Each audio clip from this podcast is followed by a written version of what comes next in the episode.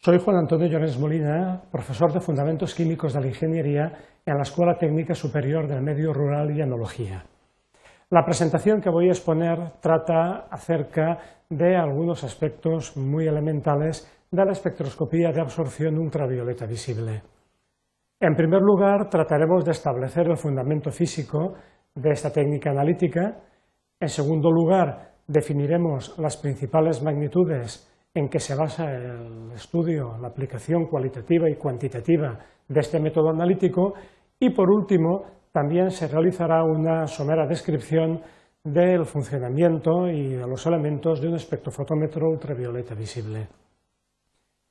La radiación ultravioleta visible corresponde a una zona relativamente pequeña del espectro electromagnético entre los rayos X y la radiación infrarroja.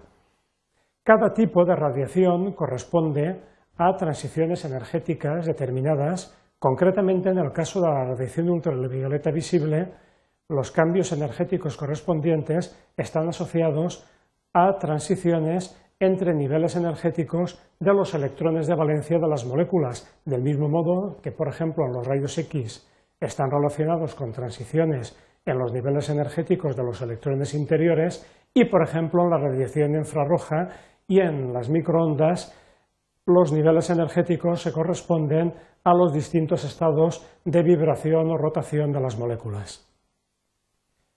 Antes de fundamentar la espectroscopía ultravioleta visible como técnica analítica, conviene recordar qué es el color. El color de los cuerpos opacos eh, está relacionado con la radiación que ese cuerpo refleja. Un cuerpo, por ejemplo, que es azul, que lo vemos azul, es porque absorbe todas las radiaciones menos la correspondiente a las longitudes de onda que nosotros percibimos como color azul. Y ese es el color que asignamos a ese cuerpo. En el color por transmisión la situación es diferente, es decir, por ejemplo, en esta vidriera tan bella de la Catedral de León, eh, cuando nosotros vemos el color azul es porque ahí el vidrio es capaz de transmitir la radiación correspondiente a las longitudes de onda que nosotros percibimos como color azul, mientras que son absorbidas las radiaciones restantes. Aquí, por ejemplo, podemos observar cómo nosotros, si eh, tenemos, por ejemplo, una disolución que percibimos de color verde, es porque absorbe toda la radiación menos precisamente a la correspondiente al color verde, que es la que se transmite y que, por tanto, somos capaces de percibir. En ello se basa básicamente el funcionamiento del espectrofotómetro ultravioleta visible, en él lo que vamos a ver es que eh, descomponiendo la luz en todas las longitudes de onda desde la zona ultravioleta a la visible, eh, veremos que hay distintos modos eh, de trabajar con el espectrofotómetro. De esa manera podremos estudiar para cada longitud de onda cuál es la absorción de radiación por parte de la disolución que estamos estudiando y de ahí podremos realizar un estudio cualitativo o cuantitativo. El cualitativo nos ayudará a identificar determinadas estructuras de la presencia de ciertos grupos funcionales o estructuras químicas, mientras que el enfoque cuantitativo nos permitirá obtener el valor de la concentración de una determinada sustancia en una disolución problema. El esquema básico de un espectrofotómetro ultravioleta visible es el siguiente. Partimos de una fuente de radiación, que en el caso de la radiación visible es una lámpara ordinaria de wolframio, o en el caso de la radiación ultravioleta una lámpara de deuterio. La radiación emitida va a un monocromador, el monocromador puede ser un prisma o una red de difracción. La red de difracción se basa en el mismo principio eh, que eh, el fenómeno que cotidianamente podemos observar cuando un disco compacto refleja la luz. Precisamente sobre la superficie del disco compacto se produce la interferencia luminosa de los rayos reflejados y las interferencias constructivas que van correspondiendo a cada radiación, a cada longitud de onda, es lo que nos hace eh, percibir esa separación, esa dispersión de los colores del mismo modo que en un prisma.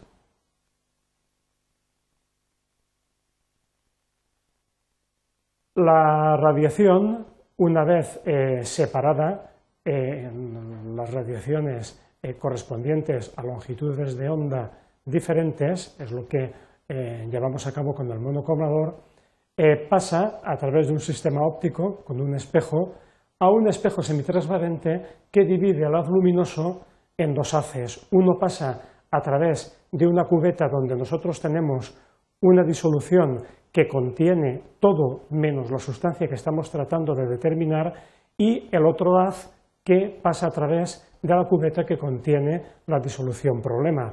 Precisamente a partir de la relación entre la intensidad luminosa que proviene de la cubeta de referencia y la radiación luminosa que proviene de la cubeta que contiene la disolución problema es como posteriormente definiremos el concepto de absorbancia, que será la magnitud fundamental con que trabajaremos en este método analítico. En una disolución, en principio, ya que la especie que es responsable de la absorción de luz puede estar en mayor o menor eh, concentración, es obvio que a mayor concentración pues más radiación eh, eh, absorberá. Del mismo modo también, para una concentración determinada, cuanto mayor sea el espesor de disolución, el camino óptico, también se producirá una mayor absorción. Esas relaciones, que en principio son cualitativas, pueden cuantificarse y dar lugar a lo que llamamos ley de Ver. Eh, si tenemos una cubeta, por ejemplo, con una disolución que es de color magenta, como el permanganato de potasio, esa disolución va a absorber fundamentalmente la radiación correspondiente a la zona central del espectro visible, al color verde. Bien, pues la relación entre la intensidad de esa radiación que tiene una longitud de onda determinada y la intensidad de la radiación que sale, a partir de ahí podemos definir eh, la transmitancia como el cociente entre eh, ambas intensidades. Habitualmente se expresa como tanto por cien. ¿eh? A partir de ahí, por comodidad, se define la absorbancia como el logaritmo decimal de la inversa de la transmitancia. A partir de estas magnitudes del camino óptico, de la concentración y de la absorbancia, se eh, expresa la ley de Ver, en la cual vemos que la absorbancia es proporcional al camino óptico a la concentración y también eh, interviene una constante que es propia de la disolución, que es lo que denominamos absortividad molar del medio. Aquí, por ejemplo, podemos observar cómo hay distintas disoluciones con distinta concentración de permanganato de potasio que tendrán, lógicamente, diferente absorbancia. Lo que se hace habitualmente es el camino óptico eh, hacer que sea constante utilizando cubetas de un tamaño estándar. El espectro de absorción de una sustancia será, pues, la relación entre la absorbancia y la longitud de onda. Por ejemplo, en este caso, nosotros vemos esta disolución de color amarillo-naranja porque eh, si observamos la variación de la absorbancia con la longitud de onda, para las longitudes de onda correspondientes a la zona azul-violeta del espectro, la absorbancia es más grande. Precisamente será una disolución que al absorber en esta zona y transmitir en esta, nos dará el color correspondiente a la zona de menor absorbancia. Aquí, por ejemplo, tendríamos dos zonas de mayor absorbancia, una de menor, el color que observaremos será el de la zona de menor absorbancia, la zona donde se transmite una mayor intensidad de radiación. Como comentaba al principio, el espectro ultravioleta visible es característico de ciertas estructuras químicas y en ese sentido tiene también una aplicación cualitativa.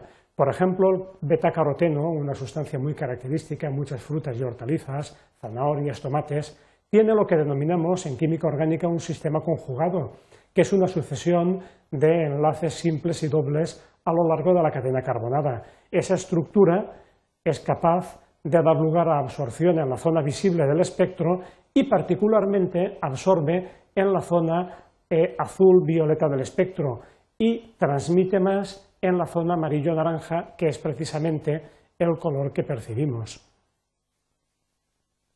En el caso de las disoluciones de dicromato de potasio y de hipermanganato, el color de las disoluciones también lo podemos relacionar con la forma de la gráfica del espectro. Concretamente, en el permanganato tenemos una zona de máxima absorbancia que corresponde al amarillo verde y precisamente 525 nanómetros es la absorbancia máxima y es precisamente la longitud de onda que se va a adoptar para las mediciones cuantitativas.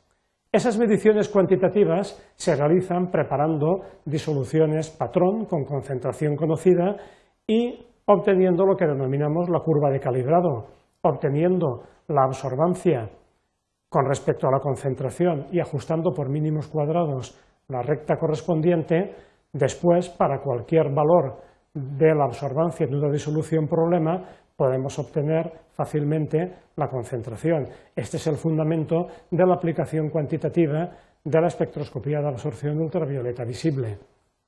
Así pues, en resumen, tenemos que las disoluciones pueden absorber con diferente intensidad radiación ultravioleta visible según la longitud de onda de dicha radiación.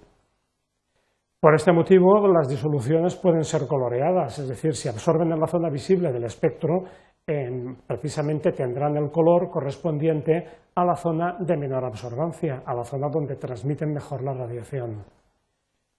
La forma del espectro, la gráfica absorbancia-longitud de onda, está relacionada con la estructura molecular de los solutos correspondientes.